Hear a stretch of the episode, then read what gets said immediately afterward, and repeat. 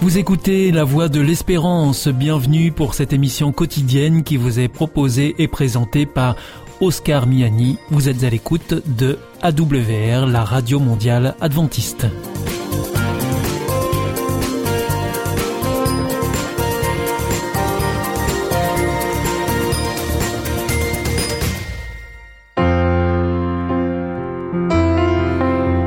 Rencontre autour de la parole, une prédication enregistrée en public et en l'église adventiste de Collonges sous Salève. Aujourd'hui, cette prédication vous est proposée par le pasteur Florian Ritlewski sur le thème Fier d'être inutile.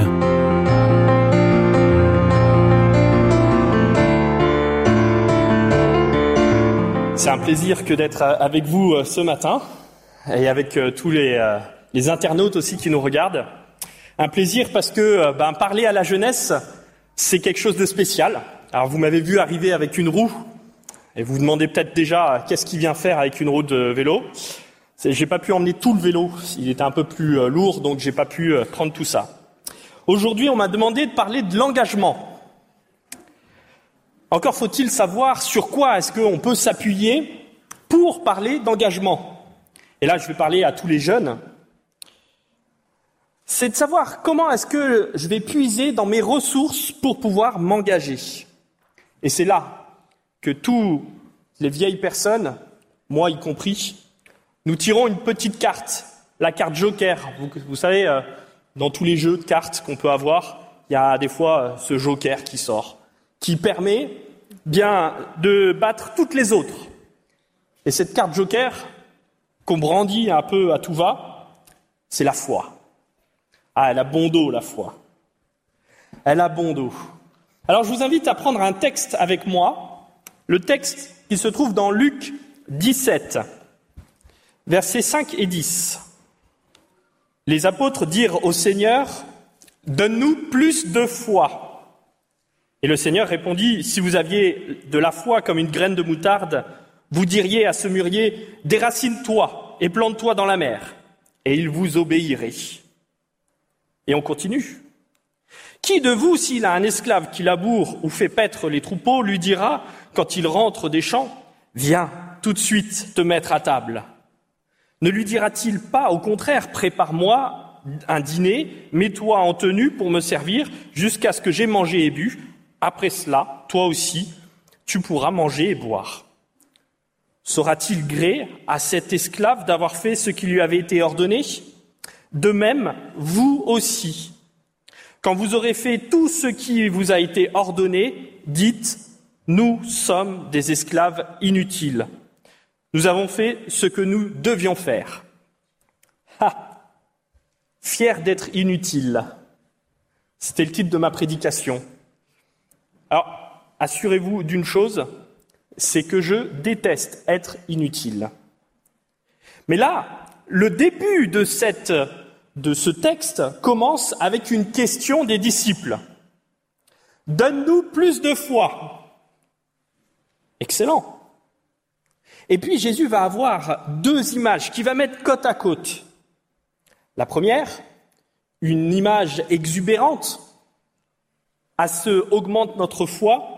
Jésus répond, si vous aviez de la foi comme un grain de moutarde, tu pourrais demander à ce mûrier de se déraciner et de partir dans la mer. Il vous obéirait. Génial. Enfin, génial. Les jeunes, si vous y réfléchissez, ça sert à quoi? Alors, pour tous les paysagistes et les jardiniers, c'est génial, parce que vous dites au moins le mûrier ou le roncier, parce que ce serait peut-être plus agréable de déraciner des ronciers et de les balancer au feu directement. Mais sinon, à quoi sert-il? Exubérance. Exubérance, qu'est-ce que ça peut apporter que cela?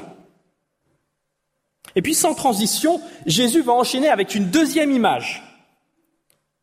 L'image simple d'un serviteur qui accomplit ce qu'il doit. Rien de plus banal. À côté de l'exubérance d'un mûrier qui se déracine et se jette dans la mer, de l'autre côté, nous avons rien de plus banal qu'un serviteur qui sert. Est-ce qu'on en tire une quelconque gloire d'être à ce service? Et l'invitation de Jésus est de nous reconnaître comme des serviteurs inutiles, à ne pas surpasser cette utilité, à pas essayer d'aller au-delà, à ne pas faire de zèle. Ah, ça me gêne, ça me gêne parfois de le dire comme ça, mais c'est bien ça qu'il propose. Alors, est-ce qu'on est fier d'être inutile? Est-ce qu'on est fier de faire le minimum? Certes pas. Certes pas. Alors, je, voudrais vous euh, montrer une petite image. Régulièrement, je faisais du bricolage avec euh, mon père. Voilà. Alors, vous savez ce que c'est? Une petite visseuse. Alors là, c'est carrément une déboulonneuse. Hein. C'est pour euh, enlever carrément les gros boulons sur la mécanique parce que ceux qui me connaissent savent que j'aime la mécanique. Et mon père m'entraînait régulièrement à faire la mécanique avec lui, ce qui m'a permis d'apprendre. Mais quand on faisait du bricolage, et ça vous arrive peut-être vous aussi les jeunes, quand il y a votre père ou votre mère qui vous demande quelque chose, des fois c'est pas si clair que ça. Il vous demande de faire quelque chose, elle dit ben fais ceci ou fais cela, et puis en fait vous comprenez pas. Moi ça m'arrivait souvent. Ça m'arrivait souvent parce que ben, mon père me donnait quelque chose à faire, mais je ne comprenais pas. Il utilisait des mots techniques que je n'entendais pas, que je ne comprenais pas, et il insistait là-dessus. Alors, deux choix. Hein. Soit j'étais pas intelligent, hein, soit lui s'exprimait mal. Vous comprendrez aisément que je choisis la deuxième option, qui s'exprimait mal, bien entendu. Et puis après, ben, moi aussi, je suis devenu papa. Je suis devenu mari. Et j'ai commencé à bricoler tout seul. Et quand je bricole tout seul, il m'arrive assez souvent d'appeler mon épouse, ma femme, pour lui demander de l'aide, parce que je n'y arrive pas tout seul. Et là, bien sûr, arrive ce qui arrive, je fais pareil que mon père. C'est-à-dire que, au bout d'un moment, comme ma femme tarde à venir, plutôt que de l'attendre, ben, je fais tout seul, quoi. Je me débrouille je trouve des solutions. Ce qui fait que maintenant, Marielle, mon épouse, bah, quand je l'appelle pour qu'elle vienne m'aider, bah, elle vient plus. elle vient plus. Elle vient plus parce qu'elle me dit de toute façon j'arriverai trop tard. Et j'ai toute confiance en toi, me dit-elle. J'ai confiance que tu trouveras une solution tout seul. Elle a compris toute son utilité dans son inutilité. On n'aime pas vraiment être inutile, pardon. Mais Jésus essaye de dire peut-être autre chose que cette inutilité de toutes ces fois où parfois, bien, j'aimerais bien servir, savoir ce qu'on me demande, mais je suis pas toujours sûr exactement de qu'est-ce qu'on attend de moi. Et c'est compliqué. C'est compliqué de savoir. Dans ces deux images, il y a un paradoxe. Un paradoxe parce que, c'est-à-dire deux choses qui se contredisent. D'un côté, on a l'exubérance, de l'autre côté, la banalité. D'un côté, un serviteur inutile qui accomplit une tâche utile. Et de l'autre côté, quelqu'un qui est à la fois comme un grain de moutarde, qui fait quelque chose qui est complètement absurde et inutile en plus. À moins pour les paysagistes, on est d'accord. On l'interprète souvent cette parole. Si vous aviez de la foi comme un grain de moutarde, ah mes pauvres, si seulement. Là, en l'occurrence, quand on relit, quand on relit ces deux images que Jésus va employer, on a l'impression que le Christ donne une fin de non-recevoir, c'est-à-dire à quoi ça servirait de vous donner un grain de moutarde de foi? Qu'est-ce que vous en feriez? Qu'est-ce que vous en feriez? À quoi bon? Mais il y a une différence, si vous avez vu, entre les deux exemples. Une différence entre celui qui a la, foi comme un grain de moutarde. Il y en a un qui a un maître, tandis que l'autre n'en a pas. D'un côté, il y a celui qui est serviteur inutile, mais qui sert le maître. Il a son maître. Et puis de l'autre côté, on en a un qui, lui, n'a pas de maître. Il est livré même à son exubérance. Et sa foi, elle est, pour ainsi dire, basée sur rien du tout, mis à part à ce que les éléments lui obéissent. Ah tiens, obéir. Aussi rigolo de voir dans ces deux textes. D'un côté, il y a le serviteur inutile qui obéit à son maître, et de l'autre côté, c'est le mûrier qui obéit à celui qui a de la foi comme un grain de moutarde. En soi, la foi, ce n'est rien. Ce n'est rien dans l'absolu. Ce n'est rien si elle ne s'appuie pas sur quelque chose ou sur quelqu'un. Tant qu'elle n'est pas reliée à une personne ou à quelque chose, eh bien, ça ne sert à rien, ce n'est rien en soi. Alors, en psychologie, la foi, on l'appelle autrement. La foi, on l'appelle les croyances. Alors, nous, tout de suite, quand on parle des croyances, on pense peut-être aux croyances fondamentales, euh, aux croyances adventistes. Est-ce que vous êtes croyant? Oui, je suis croyant, et ça veut dire que je suis chrétien. Or, on voit qu'en psychologie, et ça devient intéressant, c'est que tous sont croyants. Eh oui, on croit tous en quelque chose. On a tous des croyances. Et ces croyances, ce sont des adhésions à des opinions, à des valeurs, à des idées, sans qu'il y ait une démonstration rationnelle, scientifique, étayée sur ces croyances-là. Et ces croyances, elles sont essentielles pour chacun d'entre nous, qu'on soit chrétien ou pas, qu'on croit en un Dieu ou pas. Parce que les croyances permettent une chose très simple, c'est d'appréhender le monde qui est autour de nous et de le structurer. Et c'est parce que je crois à quelque chose que je me dis que ça va arriver. Vous connaissez cet effet Pygmalion qu'on appelle.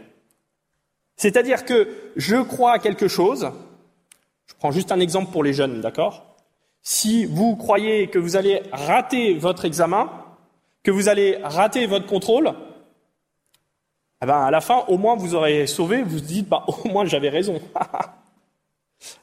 Et en même temps, ben, vous voyez aussi que quand vous abordez les choses avec confiance, quand vous croyez que vous pouvez y arriver, ben, ça vous permet de mieux y arriver, de mieux atteindre l'objectif que vous êtes fixé. C'est là où c'est intéressant. C'est que les croyances, on s'appuie tous dessus, à un moment donné ou à un autre. La question n'est pas de savoir si vous êtes, vous, croyant en Dieu ou pas, même si c'est important. La question, c'est vous êtes croyant, mais sur quoi ou sur qui vous appuyez-vous? Alors, la dernière fois que j'étais venu, je vous avais parlé euh, d'une de mes passions. J'habitais encore euh, du côté euh, de l'Atlantique et j'avais encore l'opportunité de faire du surf. Maintenant, vous avez bien compris qu'en étant à Grenoble, les vagues ne sont plus aussi euh, euh, courantes que ce que je pouvais avoir à, Bordeaux. Et donc j'ai dû me mettre à autre chose. Et je me suis mis, vous l'avez compris, au VTT. Alors voilà, j'ai démonté ma roue euh, de VTT. Et il y a, donc ça, vous l'avez reconnu, pour ceux qui connaissent, c'est la roue avant. Donc de l'autre côté, il y a les chaînes et les pignons pour pouvoir avancer. Et cette roue avant, elle est capitale. Elle est capitale parce qu'on doit s'appuyer dessus. Mais c'est ça qui fait le plus peur en VTT. C'est que vous comprenez qu'à plat, c'est très bien. Vous appuyez sur l'avant du VTT, ça tient. Mais quand ça commence à pencher, quand ça commence à descendre, et à Grenoble, ça a tendance quand même à descendre, après une petite montée certes, mais ça commence à descendre rapidement. En VTT, on est obligé de se projeter sur l'avant, d'appuyer sur le guidon pour que cette roue et ce pneu se déforment, se déforment pour pouvoir accrocher la terre, pour pouvoir bien bien avoir du grip. Si je ne m'appuie pas sur l'avant, qu'est-ce qui se passe? C'est la chute assurée. C'est certain, il faut que je m'appuie que je m'appuie sur quelque chose, pour que ça accroche, pour pas que ça dérape. Et les jeunes, la question pour vous, c'est que vous avez tous, on a tous, depuis qu'on est plus petit jusqu'à ce qu'on grandisse, et même les personnes âgées ont cela, des croyances sur lesquelles on peut s'appuyer, comme une roue de VTT, la roue avant. on appuie. Et il faut bien l'appuyer. Puis il y a des fois, comme là, vous le voyez, quand j'arrive à déformer mon pneu, bah là, vous le voyez peut-être pas, mais il est complètement dégonflé et il est crevé. Ce qui fait que parfois, mes croyances aussi, eh ben, elles sont un peu molles. Et ce qui fait que, encore une fois, je peux me, me tomber tout simplement. C'est la chute assurée. Quand mes croyances ne sont pas bonnes, quand ce sur quoi je m'appuie, ce sur quoi je peux m'appuyer n'est pas bon, eh bien, à coup sûr, c'est sûr que ça va déraper. Jésus, je reviens au texte de Luc 17, quand Jésus nous invite à réfléchir à notre foi, ce sur quoi je m'appuie pour avoir du grip dans ma vie, pour ne pas déraper. Même si des fois ça fait peur de se jeter dans la pente, de se mettre sur l'avant, bien il m'invite à me questionner sur ce qui a de l'appui dans ma vie. Les disciples, quand ils demandent à Jésus plus de foi, qu'est-ce qu'ils demandent? Et qu'est-ce que nous demandons quand on veut plus de foi? Cette carte joker que je parlais, dont je parlais tout à l'heure. Est-ce qu'on demande un super pouvoir? Être plus fort? Une vitrine de piété Ah, moi je fais tellement bien. Or, ce qui est en train d'évoquer, ces deux images. D'un côté, d'un serviteur inutile. De l'autre côté, d'un serviteur qui lance les ronciers à la mer. Jésus est en train de parler de cette relation que l'un a avec son maître. Ce sur quoi je peux m'appuyer, c'est cette relation. Et cette relation, elle ne s'augmente pas. Elle ne se quantifie pas. on peut dire peut-être qu'elle s'approfondit, qu'elle s'entretient, qu'elle devient plus intime. Mais comment est-ce que vous pouvez mesurer Mesurer la relation que vous avez avec quelqu'un? Au lieu de tenir les comptes, d'enfermer la foi dans des mesures de plus ou moins, sachons à qui j'obéis. Sachons qui est notre maître, sur qui je peux m'appuyer avec confiance. Et réjouissons-nous d'être des serviteurs inutiles, qui faisons ce qu'il y a à faire, qui sachons quelle est la banalité de notre service à Dieu. Parce que ce qui compte, c'est de nous appuyer sur lui, de vivre avec lui, bien avant la tâche. Alors souvent, quand on est jeune, on se pose cette question de savoir qu'est-ce que je vais faire dans ma vie. Quelle va être mon orientation? Quand on est adolescent, on se demande même avec qui est-ce que je vais me marier? Avec qui est-ce que je vais avoir des enfants? Quelle est ton ambition? Qu'est-ce que tu recherches? Et sur quoi est-ce que tu vas t'appuyer pour faire ta vie? Là est la question. Sur qui est-ce que tu veux fonder cette vie et cette ambition? Et le texte que nous a lu Déborah, c'était celui d'une ambition qui est celle du service. Si vous voulez être les premiers, servez, tout simplement. C'est le leitmotiv de la GIA. Nature, c'est pour ça qu'on est avec euh, ces chemises qui sont bien épaisses, comme ça on peut aller en pleine nature et pas les abîmer. Nature, service. Parce qu'on a ce souhait, au niveau de la jeunesse, de se mettre au service des autres. Parce que c'est là notre ambition. Nous voulons être les premiers, les amis. Nous voulons être les premiers. Et pour cela, le Seigneur nous dit, mettez-vous au service les uns des autres. Un service qui n'est pas celui de la, de l'exubérance, de ce qui est extraordinaire, mais un service qui est dans l'ordinaire, dans les petites choses qu'on peut faire chaque jour. Et si j'ai envie de vous inviter à quelque chose, peut-être un projet hein, qu'on a à la GIA, j'ai oublié de prendre ma petite bouteille, mais vous savez que nous avons le projet Nicodème pour aider les jeunes à aller à l'école, les jeunes au Nord Cameroun. Et donc là, on invite les jeunes à pouvoir récolter des fonds, même des pièces jaunes. Ah, si vous avez des billets rouges ou euh, orange, c'est encore mieux. Mais on veut aider, on veut se mettre au service, parce que c'est là notre ambition. Ce sur quoi nous voulons nous appuyer. Le Seigneur est celui qui se met à notre service. Il nous invite, nous de même, à nous mettre à son service. Alors sur quoi tu veux t'appuyer? Sur ce Seigneur qui, au contraire des autres qui, de temps en temps, essayent de t'écraser pour pouvoir être les meilleurs, ou qui attendent les louanges pour pouvoir ah, se faire du bien. Le Seigneur est celui qui, au contraire, va être celui qui se met au service et qui m'appelle, moi aussi, à me mettre au service. Alors c'est la prière de ce matin. Vous avez différentes manières de vous engager, mais un engagement qui se fait au service, c'est quelque chose de l'ordre de l'ordinaire, du petit, de quelque chose qui se fait au quotidien et qui ne fait pas toujours des choses exubérantes et extraordinaires. Alors que chacun d'entre nous, nous puissions nous engager dans ces petites choses pour aider ceux qui sont autour de nous.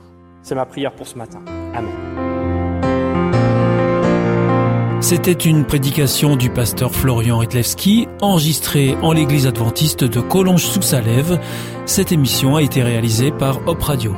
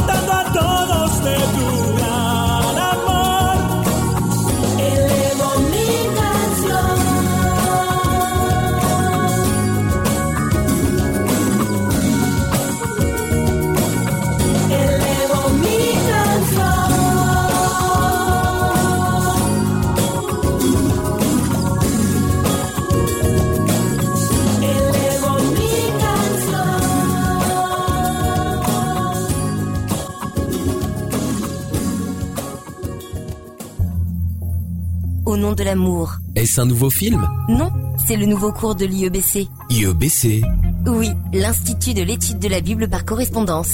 Tu vas sur le site www.iebc.org et tu découvres tous les cours gratuits. Tu as raison, au nom de l'amour, ça vaut la peine. Ce cours m'a vraiment interpellé. www.iebc.org